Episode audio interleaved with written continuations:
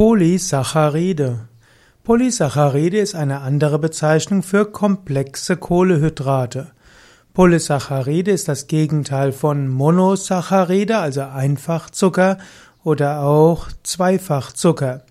Polysaccharide sind gute Kohlehydrate, solche, die etwas komplexer sind und die größere Aufgabe für die menschliche Verdauung stellen. Polysaccharide gibt es zum Beispiel in Getreidekörnern und Kartoffeln in relativ großer Menge. Es ist klüger, Polysaccharide zu, zu, zu sich zu nehmen als Einfachsaccharide, wie zum Beispiel Glucose oder auch äh, Laktose.